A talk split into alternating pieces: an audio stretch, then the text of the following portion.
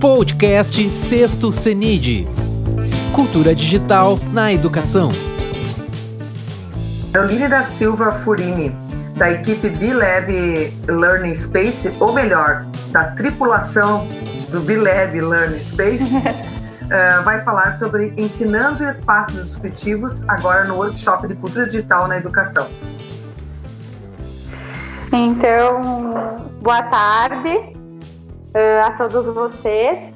É um prazer imenso estar conversando com vocês sobre um assunto que faz parte dos meus dias, né? Então, faz parte da minha rotina diária uh, e espaços disruptivos compõem, então, o meu trabalho, que é mais uma diversão e, e que é algo que me alegra muito. Como a Guta falou, então, nós nos chamamos por tripulação, astronautas, uh, e aqui dentro a gente vive uma grande experiência espacial. Então, nada melhor do que eu estar dentro do Bilab Learning Space, né? Então, uh, hoje eu estou gravando diretamente aqui do Bilab para conversar com vocês, então, sobre esse assunto, uh, sobre os espaços disruptivos, né? Então, antes de, de qualquer coisa, eu quero, então, dizer para vocês qual é a minha função aqui dentro, uh, juntamente com outros mentores. Então, eu sou mentora de aprendizagem e exploração. Eu trabalho com as crianças de 5 a 8 anos e também com os idosos. E aqui nós temos também crianças de 8 a 15 anos, que aí são responsáveis outros mentores. Uh, nós temos fases aqui dentro e essas fases elas representam sempre a viagem espacial. Então, os pequenos, né? Uh, nós iniciamos, na verdade, há pouco tempo com uh, a fase Before Fun, que são as crianças de quatro anos. Estamos tendo as primeiras vivências com eles. As crianças de cinco anos, então, ingressam na fase O Céu, com o objetivo de se encantarem pela, por tudo aquilo que a gente vê no céu, né, e que muitas vezes não nos perguntamos como acontece, né, determinados fenômenos. E a partir dos sete anos, então, as crianças ingressam na missão Pequenos Astronautas, e a gente trabalha com questões de colaboração, resolução de problemas, criatividade, uh, pensamento crítico e tem essa experiência aqui no Bileb há um ano, já, já, já temos um ano de experiência, né? Uh, ele, claro, foi pensado antes disso, então uh, estou junto com o professor Adriano e a Verônica e o mentor Armando desde o início, pensando um pouco sobre esse projeto e trabalho com crianças de educação infantil há nove anos. Então, a infância é realmente a menina dos meus olhos, né? É o que me faz muito feliz. E pensando então sobre os espaços disruptivos, eu acredito que seja interessante nós, em um primeiro momento, entendermos o que, que então é disruptivo, né? Uh, disruptivo significa o rompimento de algo, né, a mudança de alguma coisa. Então, um espaço disruptivo é um espaço diferente, é um espaço que modifica algo. E no contexto da educação atual, nós precisamos desses espaços né, de mudança e que nos façam perceber que é possível sim fazer coisas diferentes que é possível viver uh, todos os espaços e aproveitar ao máximo os espaços e transformá-los em, em algo mais, em trazer, em trazer algo diferente para a educação. Uh, nesse cenário, então, de, de, de, espaços disruptivos, nós temos alguns uh, conceitos, né, alguns diferentes espaços. Uh, nós estamos, então, em um learning space, mas temos também os maker spaces, né? O que, que são os maker spaces, então? Eles são baseados na cultura mão na massa, né? Onde uh, o aprendizado ele é baseado no fazer, né? no, no criar, no experimentar. Ele é um conceito de espaço mais livre. Então, por ser livre, uh, não existe a necessidade de ter determinados equipamentos, não existe a necessidade de abrir uh, para o público em determinados períodos, o que difere então de um Fab Lab. O Fab Lab ele já tem essa característica de uh, precisar abrir uma vez por semana para o público, uh, de ter determinados equipamentos que o compõem, como cortadora laser, impressora 3D, cortadora de vinil, dentre outros equipamentos. E nesse cenário, então, o Learning Space, ele aparece como isso, os equipamentos diferentes, um espaço aberto à comunidade, mas também como um espaço de aprendizagem.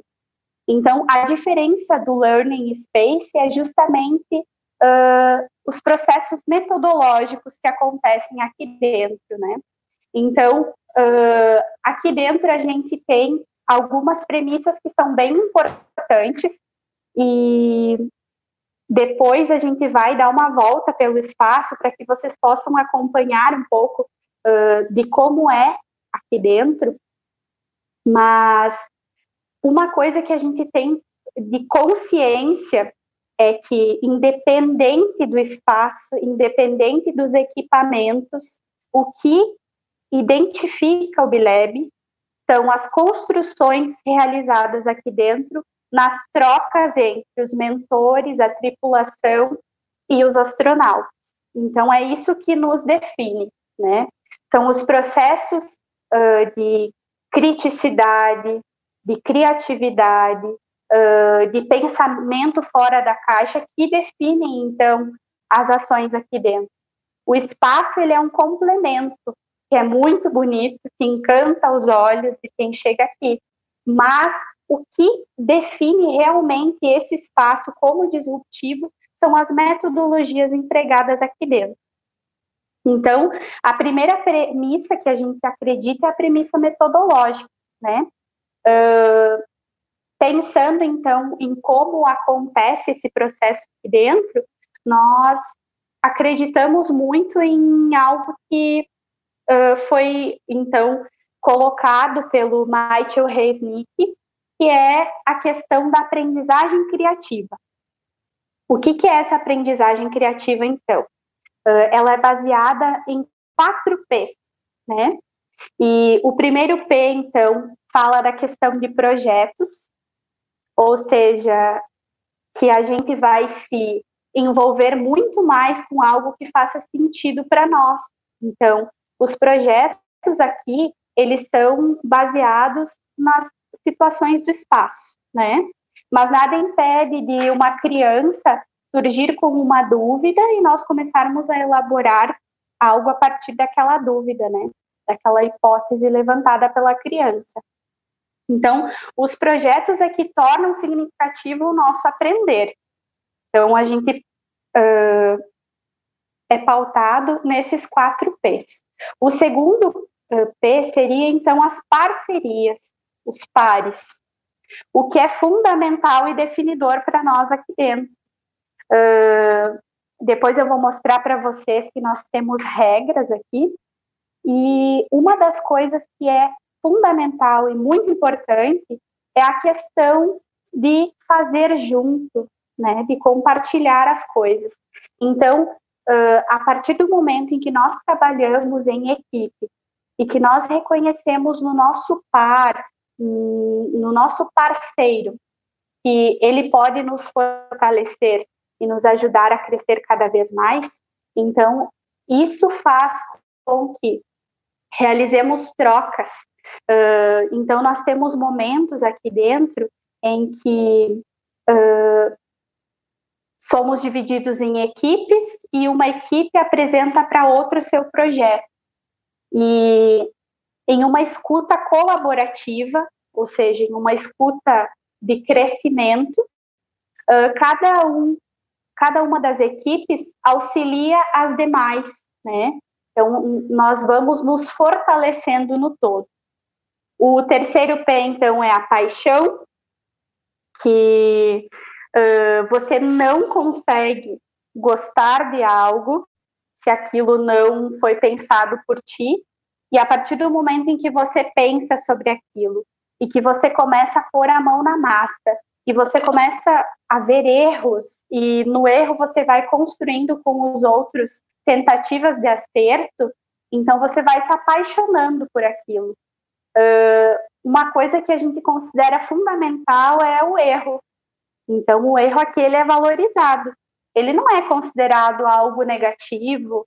Uh, uma criança quando coloca uma hipótese e essa hipótese às vezes não condiz tanto com a nossa realidade, nós não uh, simplesmente desconsideramos a fala da criança. Não, nós anotamos essa fala e a partir da fala da criança, dessa fala que às vezes é um pouco equivocada, nós vamos entendendo o contexto em que nós estamos, entendendo o contexto daquela fala levando a criança a ela mesma perceber que talvez o que ela estava pensando não condiz com aquele fenômeno.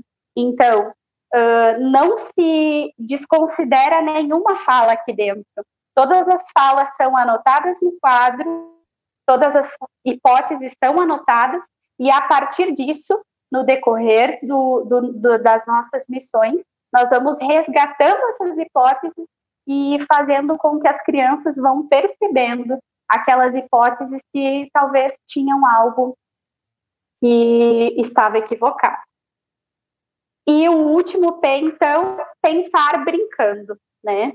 Uh, nós acreditamos muito nesse P e acreditamos muito em uma educação divertida, né? em uma educação que, em que as crianças tenham liberdade para mexer em diferentes materiais para construir coisas uh, que um adulto às vezes olha e pode dizer que não faz sentido, mas para aquela criança faz e ela está se divertindo com aquilo.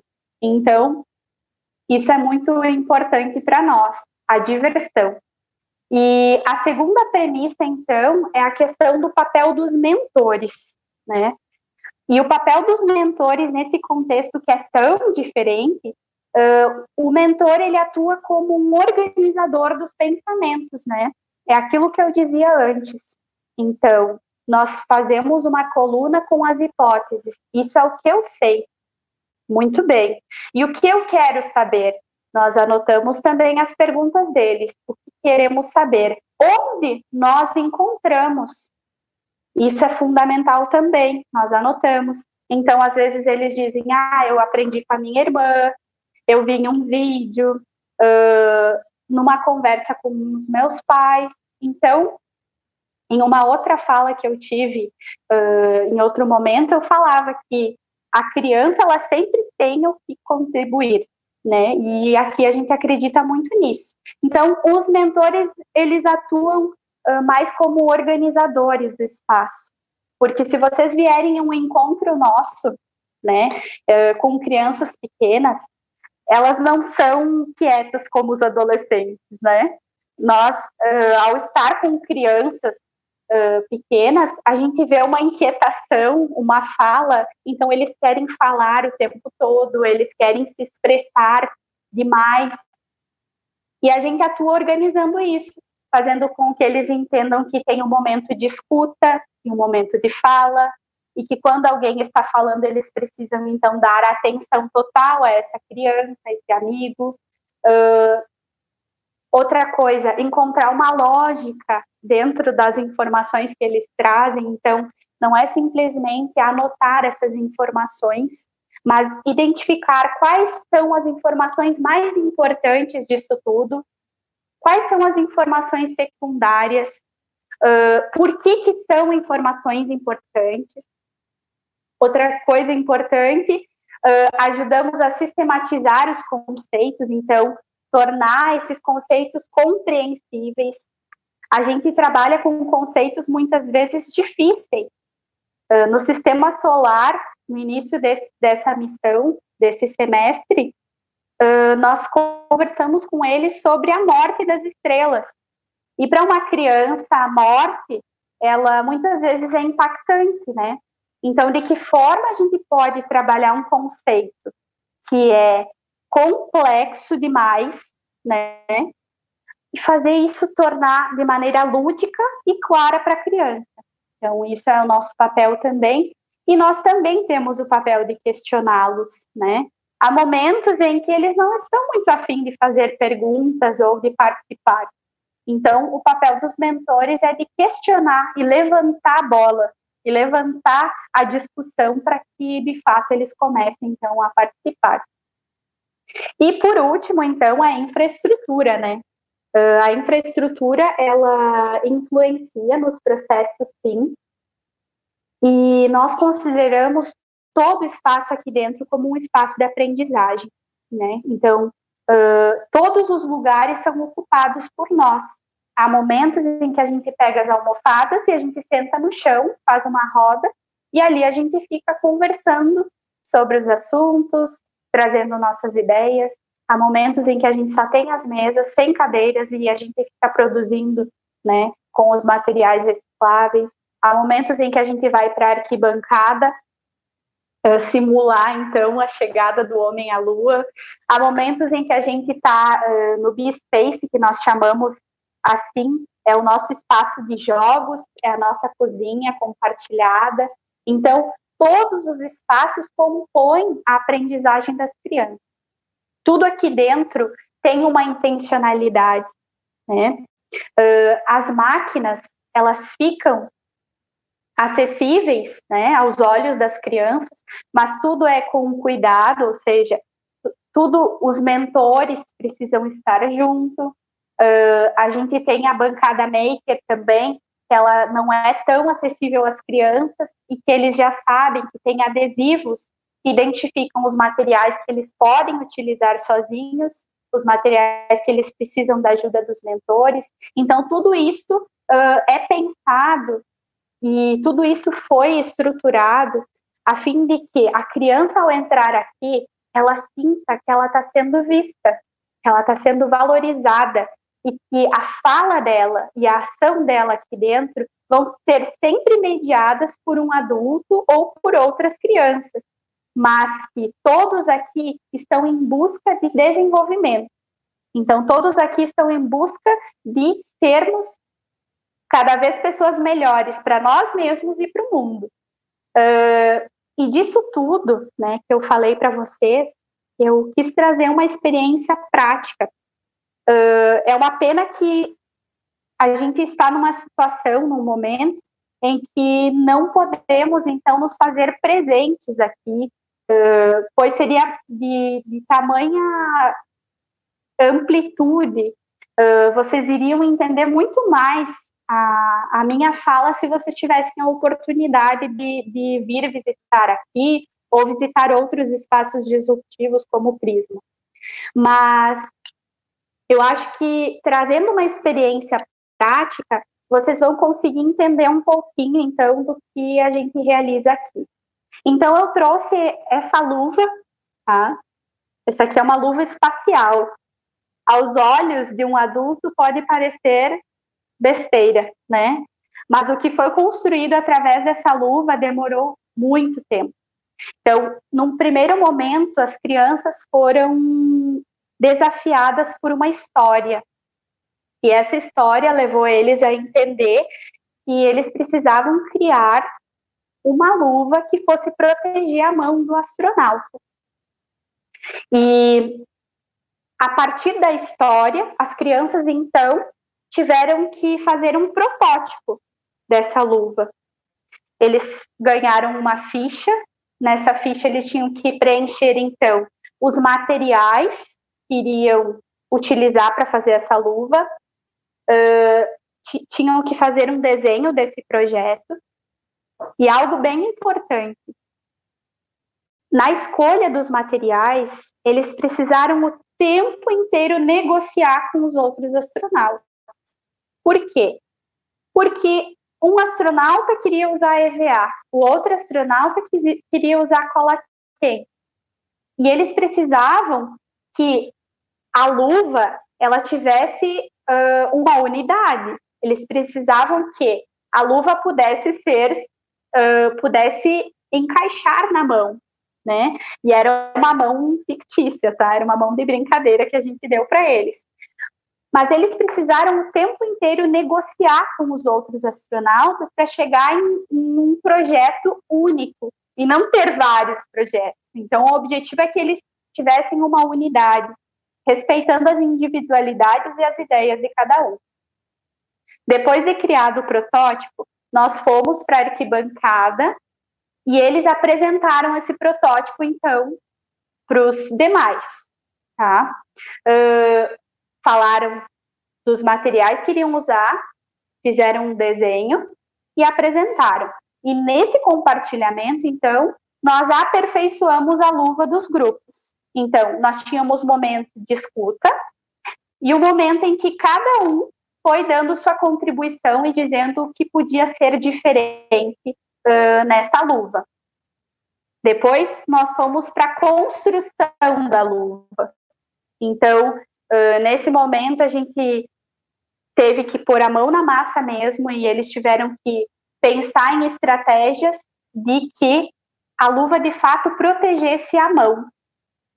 Criada a luva, voltamos a compartilhar as coisas, né? Voltamos à arquibancada e olhamos para o projeto de novo.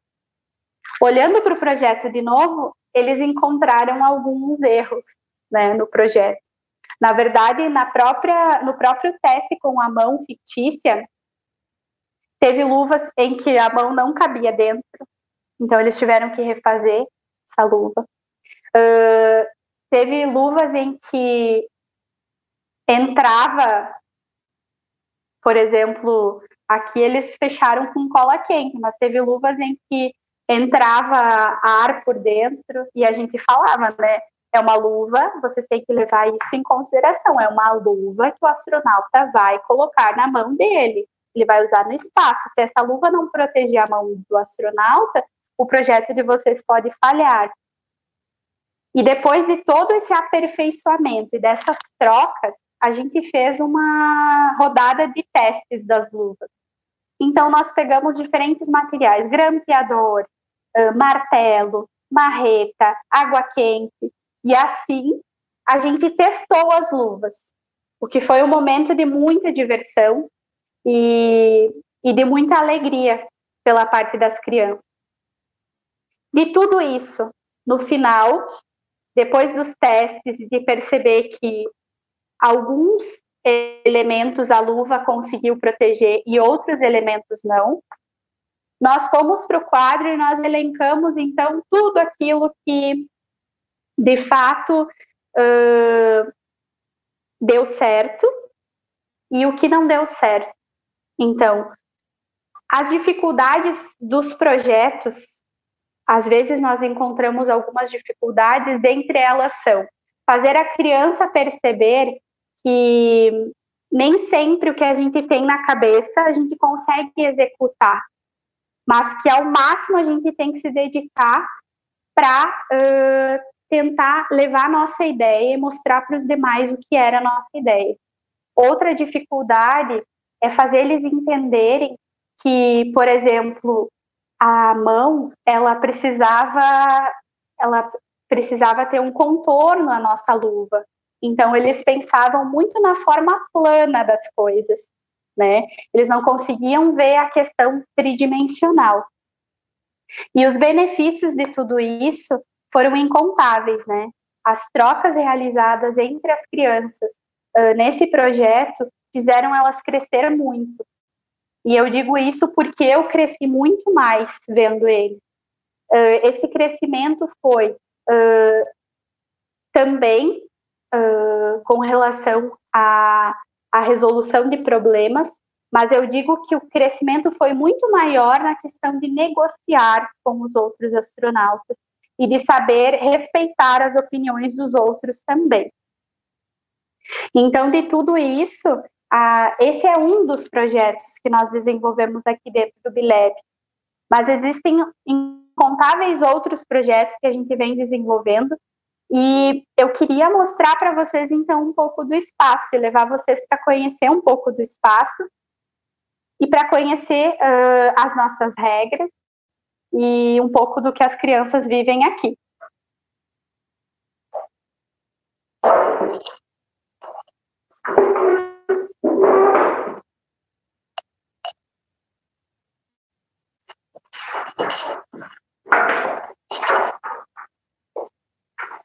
Então, a primeira coisa que eu queria mostrar para vocês é essa frase aqui: olhe para as estrelas e não para os seus pés. Essa frase ela é muito importante para nós porque faz a gente perceber que quando a gente tem uma ideia, uma criação, a gente precisa acreditar nessa criação. Não, não, não se pode ter vergonha. É aquilo que eu dizia, a criança, ela é pesquisadora, ela é inquietadora. Então, que a gente também tem esse olhar de acreditar naquilo que a gente tem como ideia e olhar para as estrelas. Aqui, então, nós temos as regras que eu falei para vocês. A primeira delas é criar nos faz humanos. Uh, e nós sabemos que nós, enquanto humanos, temos a característica de criação. Então, nós temos essa capacidade, nós precisamos acreditar nessa capacidade.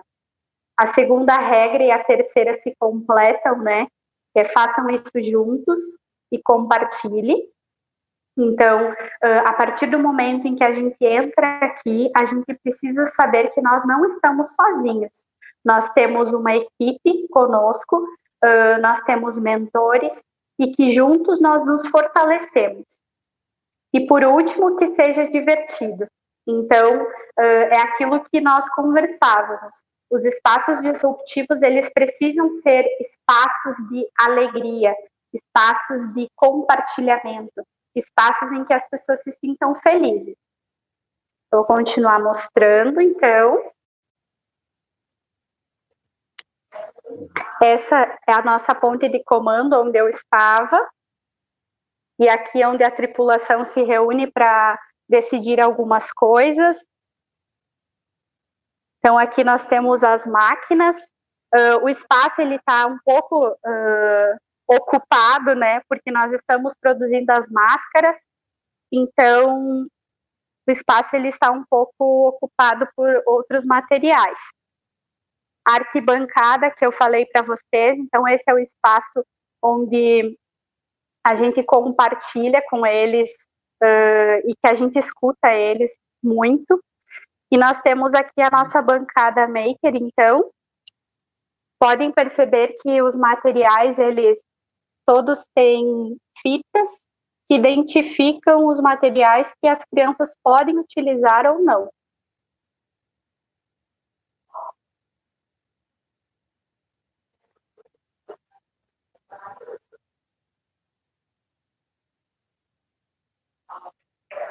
Muito bem. Então, uh, o, que eu, o que eu tenho a dizer hoje, nesse relato, nesse pequeno relato sobre os espaços disruptivos, é que eu acredito demais na potência que um espaço disruptivo tem para a educação. E que as minhas vivências aqui dentro do, do Bileb, eu, como pedagoga, já trabalhei em diferentes lugares e que são potentes também, mas aqui eu percebo uma mudança e um fazer das crianças de uma autoria muito bonita. Uh, é um espaço que desafia, né, pela grande quantidade de estímulos das crianças, então é um espaço que nos desafia e que nos faz uh, refletir muito e trabalhar muito para melhorar a cada novo dia, mas é um espaço que é transformador. Então, é um espaço que faz com que, ao perceber as crianças se desenvolvendo, nós nos, nos desenvolvemos juntos. Então é isso, pessoal. Carol, então a gente quer te agradecer novamente, né? É, pela tua participação no CENIT e certamente não vai faltar oportunidade para que os, as pessoas que, que vão assistir uh, as falas e as conferências do CENID para estarem conhecendo uh, tanto o Bileb como o Prisma, que eram dois espaços que estavam na nossa programação para serem visitados, né? Como espaços Sim. disruptivos de aprendizagem. E, mas mesmo assim, a gente te agradece e Uh, também depois nós vamos deixar o contato aí do Bileb, né? Tu tem como dar o, o endereço para as pessoas ou uh, explicar onde fica para quem tiver a oportunidade de, de conhecer. Muito bem, então para quem é de Passo Fundo, uh, o Bileb ele se localiza no pátio da 15. Uh, ele fica na parte de dentro da galeria e é só chegar que quando passar todo esse período a gente recebe todo mundo com muita alegria. Uh, e todo mundo que chega aqui, a gente tem o prazer de mostrar o espaço e de compartilhar esse local que é para ser para todos, né? Que é um espaço pensado para para entender cada vez melhor e mais a educação. E o e-mail, então, para contato, eu vou deixar o meu e-mail, pode ser? Pode ser. Então é caroline.furini, arroba bileb, com um hífen no meio, ponto us. Então esse é o, o meu e-mail. Ok, então muito obrigada, Carol. Obrigada, vida longa e próspera. Este podcast foi produzido pela equipe organizadora do CENID, em parceria com a Rádio Conexão um projeto de ensino do IFRS Campo Sertão. Composição de trilha sonora e edição de áudio, Felipe Batistella Álvares.